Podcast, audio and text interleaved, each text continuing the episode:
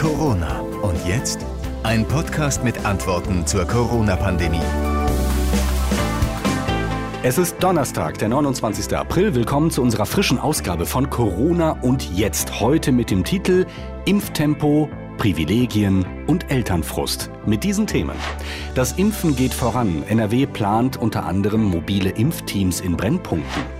Was dürfen Geimpfte? Die Debatte über die Rückgabe von Grundrechten und Familien am Limit, wie eine dreifache Mutter aus Gelsenkirchen Alarm schlägt. Ich bin José Nachsiandi. Und wir blicken zuerst auf die aktuellen Zahlen und da gibt's ein zartes Pflänzchen. Die Zahl der in sieben Tagen gemeldeten Corona-Neuinfektionen pro 100.000 Einwohner ist bei uns in Nordrhein-Westfalen gesunken.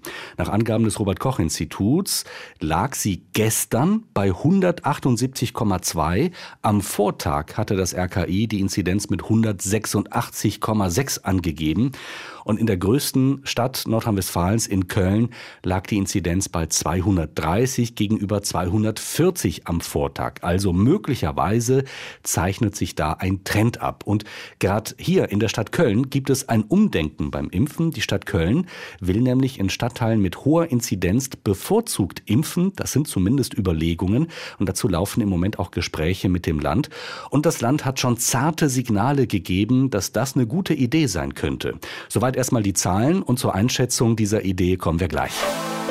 In dieser Woche hat NRW-Ministerpräsident Armin Laschet zum ersten Mal, seitdem er auch Kanzlerkandidat der Union ist, im NRW-Landtag gesprochen. Er hat eine Erklärung zu seiner Corona-Politik abgegeben und äh, dabei hat er ordentlich Gegenwind bekommen von der Opposition. Hier habe ich euch ein schönes Beispiel rausgesucht, ganz kurz am Anfang. Da ging es nämlich um das Impftempo in Nordrhein-Westfalen. Und äh, da sagt Armin Laschet, es geht richtig schnell voran. Ich habe Ostern gesagt, wir wollen bis Ende April, das ist in wenigen Tagen, 20 Prozent der Menschen geimpft haben. Wir sind inzwischen bei 25 Prozent. Jeder Vierte ist geimpft. Und unter den großen Flächenländern steht Nordrhein-Westfalen bei der Impfquote seit Wochen an der Spitze. Und dazu beigetragen haben auch die Hausärzte, Inzwischen wurden mehr als 800.000 Impfungen in den Arztpraxen durchgeführt. Und heute könnte ein besonderer Tag sein, weil wir möglicherweise heute die Millionenmarke überschreiten können. Das wäre ein neuer Tagesrekord.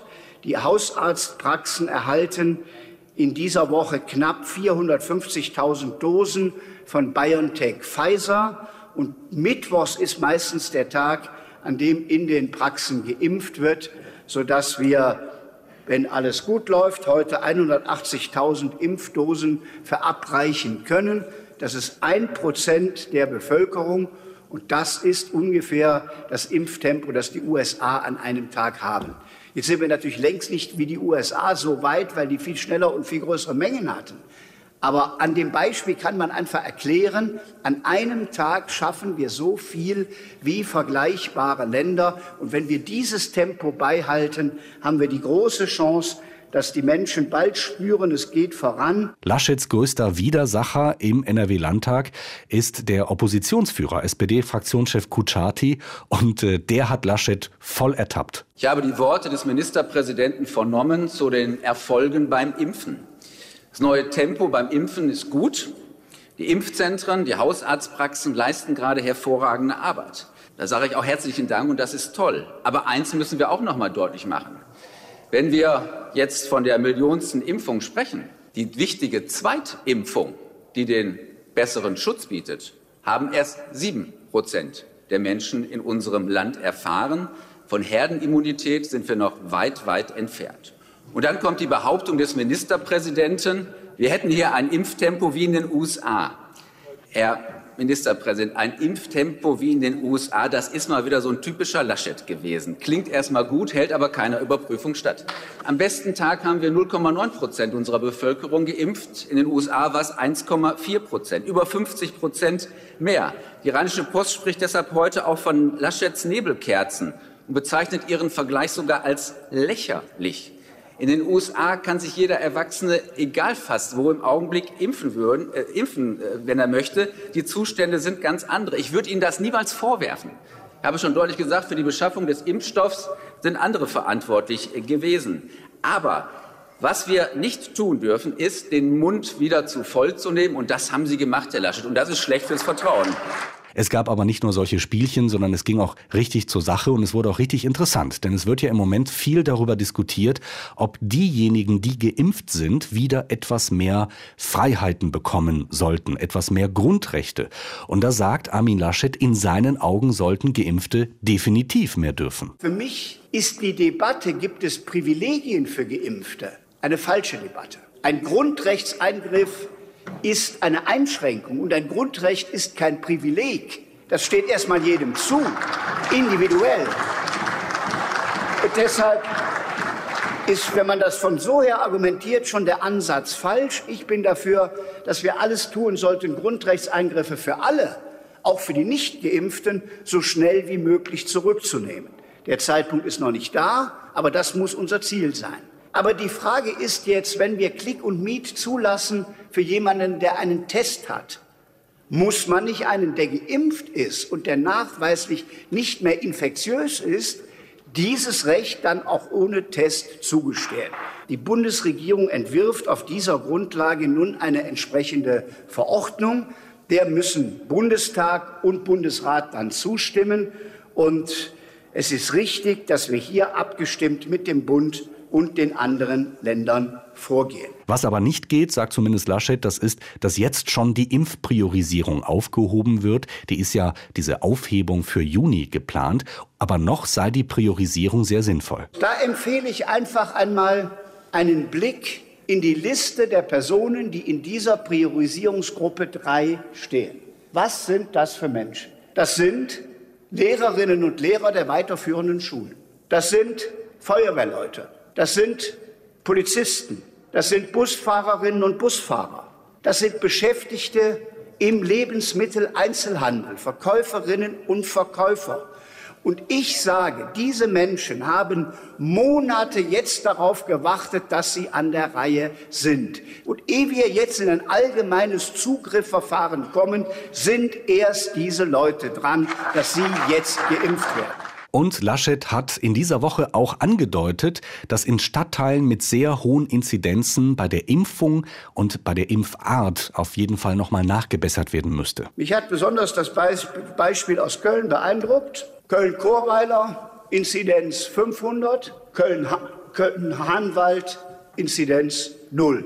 Daran kann man erkennen, wo im Moment unsere Schwierigkeit ist. Da, wo Menschen in beengteren Wohnverhältnissen leben, ist die Gefahr, sich anzustecken, größer als bei jemandem, der in einem großzügig angelegten Einfamilienhaus wohnt. Daraus entsteht eine soziale Frage. Und deshalb müssen wir jetzt hier auch einen besonderen Schwerpunkt setzen, dass geimpft werden muss dort, wo Menschen enger zusammenleben als anderswo. Das ist nicht so einfach umzusetzen. Da brauchen wir die Kompetenz der örtlichen Impfzentren, die genau wissen, wo die Hilfe erforderlich ist. Und wir wollen auch den Menschen, die vielleicht aus einer anderen kulturellen Erfahrung Skepsis haben beim Impfen, die Chancen erklären, die mit dem Impfen verbunden sind. Wenn die ganze Gesellschaft zusammenhalten soll in dieser Frage, darf es nicht von der Postleitzahl abhängen, wo die Inzidenzen hoch sind. Und deshalb werden wir hier einen ganz besonderen Schwerpunkt setzen mit Informationskampagnen, mit mobilen Teams, mit Erst- und Zweitimpfungen, die hier auch zu mehr Gerechtigkeit beitragen und das auch in den nächsten Monaten. Ja, das ist also schon so ein bisschen die indirekte Antwort auf die Frage aus der Stadt Köln, die ja in Stadtteilen mit erhöhter Inzidenz bevorzugt impfen will. Soweit der Blick auf die Diskussion in der Politik. Ha, jetzt geht's aber um die knallharte Realität. Kommen Sie einfach mal hier vorbei und schauen Sie sich unseren Alltag an. Nach 13 Monaten Homeschooling, Homeoffice, Home alles Es reicht. Die Kinder sind die Leidtragenden und ich sehe nicht ein, warum Geschäfte offen haben oder nach irgendwelchen Click-End, Test-End, was weiß ich, Verfahren äh, geöffnet sind. Und die Kinder haben überhaupt keine Lobby in Deutschland und die Eltern sowieso nicht. Die Frau, die wir da hören, das ist Nadine Jakobströer aus äh, Gelsenkirchen, vor etwa zwei Wochen mega viral gegangen über Facebook. Eine dreifache Mutter, die ihrem Frust freien Lauf lässt. Mit ihr bin ich jetzt verbunden. Hallo Nadine Jakobströer. Hallo, guten Morgen. Das ist ein ganz schöner äh, Frustbrocken, den Sie da losgeworden sind. Das ist ein Video, etwa vier Minuten. Ähm, und ich glaube, Sie haben da einigen aus der Seele gesprochen, aber es dürfte vielleicht auch äh, etwas Widerspruch gegeben haben. Bevor wir inhaltlich in die Dinge einsteigen, die Sie da stören und kritisieren, wie waren denn die Reaktionen? Also die Reaktionen waren äh, schon sehr gemischt. Und natürlich kamen zuallererst die aus Familie und Freundeskreis. Und da habe hab ich ganz viel Zuspruch erhalten und ganz viele haben gesagt, Mensch, mutig, dass du da dich so geäußert hast und ähm, dass du endlich mal das ausgesprochen hast, was vielen von uns auf dem Herzen liegt. Ähm, es gab auch schon in den Reihen wirklich kritische Reaktionen, finde ich aber auch sehr, sehr gut. Also ich ähm, bin da ganz... Äh, ja, bei so einer Diskussion, die man auch in Gang bringen muss und auch bei verschiedenen Meinungen, die da äh, durchaus alle ihre Berechtigung haben. Und ähm, naja, dann kennt man das ja auch, ja, dass in den sozialen Medien ähm, oft sehr ähm, äh, ja wütend und mhm. teilweise auch ein bisschen distanzlos kritisiert wird. Mhm. Und da muss ich sagen, da ist dann für mich so eine Grenze erreicht, denn das wollte ich damit auch gar nicht anfachen. Ja, ich habe gelesen, Sie haben irgendwann die Kommentierfunktion abgeschaltet. Genau. Auch mit dem Hinweis, ich bekomme gerade Lebenshilfetipps von wildfremden Leuten. Das muss nun auch nicht sein. Ja, genau. Das war nicht der Aufruf, sondern das war einfach wirklich so ein allgemeines ähm, Luftmachen und dass man da auch in so einer ja, emotionalen Ausnahmesituationen, in der ich mich tatsächlich in dem Moment befunden habe, nicht immer ganz sachlich und ähm, ja, nur am Thema entlang ist. Das mhm. äh, sei einem auch zugestanden, glaube ich. Ja, man merkt auch, dass Sie da äh, ganz schön geladen sind, auch bei dem Ausschnitt, ja. den wir da äh, gehört haben. Vielleicht nochmal, dass wir uns vorstellen können, in welcher Situation Sie leben. Sie haben drei Kinder, äh, drei Jungs, soweit ich weiß, die sind genau. sechs, neun und zwölf, ähm, sind äh, verheiratet, leben äh, oder arbeiten in, selbst in Teilzeit, ihr Mann in Vollzeit. So, dann haben wir ungefähr so ein Bild. Ne? Genau. So, das genau. heißt, alle drei sind schulpflichtig und der ja, für sie für sie war der Anlass damals, ähm, als die Ferien zu Ende gingen und es nach dieser Woche Pause dann wieder in den Präsenz- oder Wechselunterricht ging und es hieß, ja, es müssen aber alle getestet werden. Das war für sie der Punkt, da ist Ihnen der Kragen geplatzt. Oder was, was ist inhaltlich die Motivation gewesen für das Video? Ja, genau. Also der Auslöser war wirklich äh, ganz klassisch die Pressekonferenz von unserer Schulministerin ähm, Frau Gebauer an diesem Nachmittag. Ähm, es war irgendwann um 15 Uhr. Meine Kinder sind gerade rausgegangen zum Spielen. Ich dachte so, jetzt setze ich mich mal an den Rechner und arbeite noch ein bisschen, das, was ich vormittags nicht geschafft habe. Und dann kamen irgendwie die ersten Meldungen aus dieser Pressekonferenz und ich habe mir das dann angeguckt und habe nur gedacht, es kann doch nicht sein, dass einfach bei den Kindern wieder höhere Maßstäbe angelegt werden und die Hürden immer höher gelegt werden als bei ja in vielen anderen Bereichen des Lebens. Und mhm. ähm, wie gesagt, ich will mich da überhaupt nicht an diesen ganzen Testen abarbeiten. Das war der Auslöser und das war, ähm, hat auch sicherlich seine Kritikpunkte, ähm, die berechtigt sind. Aber ähm, das war wirklich einfach der Tropfen, der das fast zum Überlaufen gebracht hat. Also ich bin überhaupt kein Gegner von strengen Maßnahmen und auch keine generelle Gegnerin vom Testen. Das ist da vielleicht auch einfach falsch rübergekommen. Ähm, es, ist, es ging mir einfach darum, wieso verpflichte ich denn dann nicht auch wirklich in den Betrieben? Jetzt sind wir ja langsam an dem Punkt angekommen. Aber es sind immer zuerst die Kinder. Das ist mir einfach in dem Moment ja, so auf die Nerven gegangen, das musste dann einfach mal raus. Ja, dann wollen wir uns das trotzdem mal ein bisschen genauer angucken, weil also der Anlass für das Video war schon, dass sie diese Tests, die die Kinder im Unterricht oder, oder vor dem Unterricht machen müssen, an der Schule jedenfalls, ähm, dass sie das als, als Nackenschlag, so haben sie das, glaube ich, bezeichnet, empfinden. Genau. Ähm, und äh, sie sprechen da vom Recht auf körperliche Unversehrtheit. Sie sagen, äh, naja, das ist keine besonders angenehme Situation, wenn im Klassenverband dann getestet wird. Mhm. Oder äh, ich bin gezwungen, zum, zum Bürgertestzentrum zu gehen mit meinen drei Kindern. Das ist auch logistisch eine Herausforderung. Mhm. Ähm, ich sag mal so, ich bin ja auch Papa von drei Kindern. Eins davon ist erst schulpflichtig, also die anderen mhm. beiden sind noch sehr klein. Aber ich kann das sehr gut nachvollziehen und sehr gut verstehen. In der Sache muss ich aber sagen, also meine, meine Tochter, die auch schulpflichtig ist, die hat sogar richtig Spaß am Testen. Wie ist das, mhm. was haben Sie denn für, für Erfahrungen inzwischen mit Ihren Kindern? Wie gehen die denn damit um? Das muss ich auch sagen. Die Kinder gehen damit deutlich lockerer um. Ähm, und das ist auch, also das ist auch gut so und ich will die da auch überhaupt nicht in irgendeiner Weise, ähm, ja, ähm, beeinflussen ins Negative und sagen, das ist alles ganz schrecklich. Also wir versuchen da mit den Kindern auch locker umzugehen. Was ich bedenklich finde, ist wirklich dann, dass das Grundrecht auf Bildung an solchen, ähm, ja, an solchen Voraussetzungen festgemacht wird. Das finde ich halt schwierig und ähm, da bleibe ich auch bei. Ähm, ich hätte es selbst als Kind, glaube ich, nicht angenehm gefunden, mich in dieser Klassensituation zu testen. Das ist aber, glaube ich, eine, einfach eine ganz individuelle Sache und das kann ja auch jeder ähm, eben für sich so bewerten, wie er das für richtig hält. Also wir hatten jetzt noch nicht die Situation, unsere Kinder sind wirklich seit den Osterferien komplett im Distanzunterricht. Die erste Woche war NRW-weit und ja, wir wohnen in Gelsenkirchen. Ja. Unsere Inzidenz ist dann direkt so angestiegen, ja. dass die Kinder erst okay. gar nicht in den Wechselunterricht gestartet sind. Und da ich dann auch im Homeoffice bleiben äh, konnte und sollte, sind wir seitdem einfach alle zu Hause. Unsere Kinder haben sich also seitdem nicht getestet, sehen das auch alle drei etwas unterschiedlich. Ähm, ich glaube, das wäre für die wirklich nicht das Riesenproblem. Was ich nicht schön finde, ist die Situation, ähm, das kann sich vielleicht jeder einfach mal selber vorstellen, wenn ich mit 20, ähm, 30 Gleichaltrigen in einem Klassenraum sitze und ich bin dann positiv getestet. Mhm. Was dann passiert? Das halte ich nach wie vor für bedenklich. Also ich mhm. weiß nicht, ob man da eine halbe Stunde alleine auf dem Flur sitzen möchte, bis man abgeholt werden kann. Ähm, das geht ja, kann bis hin zur Stigmatisierung gehen, was ich nicht hoffe, wo ich auch glaube, dass viele Kinder damit ganz entspannt umgehen. Es gibt vielleicht Einzelne, die es nicht tun und naja, die Situation ist, glaube ich, nicht unbedingt schön. Würden Sie denn sagen, dass, äh, dass äh, wie, wie, ja, wie formuliere ich das? Dass Sie da, dass Ihre Nerven dünner gestrickt sind als die der Kinder? Weil das ist meine Erfahrung. Also das ist ja, meine Beobachtung. Doch, muss ja. man mit ein bisschen Selbst Selbstreflexion wirklich sagen.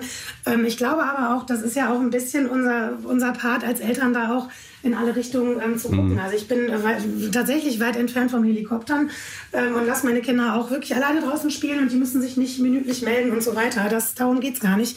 Sondern das ist wirklich eher so ein ähm, naja, was, was wollt ihr den Kindern jetzt alles noch aufbürden, damit sie einfach wieder ja so viel Normalität wie möglich bekommen? Also für die Erwachsenen habe ich oft das Gefühl, da wird dann hier ein Auge zugedrückt und da nur eine Empfehlung ausgesprochen und ja, in den Schulen und ähm, teilweise auch Kitas ist es dann eben gleich eine Auflage und ähm, und eine Pflicht. Ähm, mag durchaus sein, dass ich da jetzt auch klar nach den ganzen Monaten der Pandemie doch etwas ähm, sensibler gestrickt bin und da die Nerven auch ein bisschen dünner sind, ja. Mhm.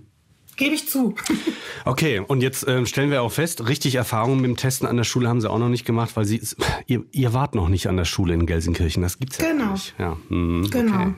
Es gab ja diese diese Kampagne von von von Schauspielern. Äh, damit möchte ich das gar nicht vergleichen oder in Verbindung bringen. Ich stelle nur fest, es sind ganz ganz viele Leute sauer und da muss erstmal mhm. die die die äh, sauer ist untertrieben, stockwütend und da muss erstmal die Wut raus und danach hat man auch wieder Platz für, wie soll ich sagen, sachliche Gedanken und Argumente. Genau. Ne? Das äh, erleben Sie wahrscheinlich auch so, auch in Ihrem Umfeld, ne?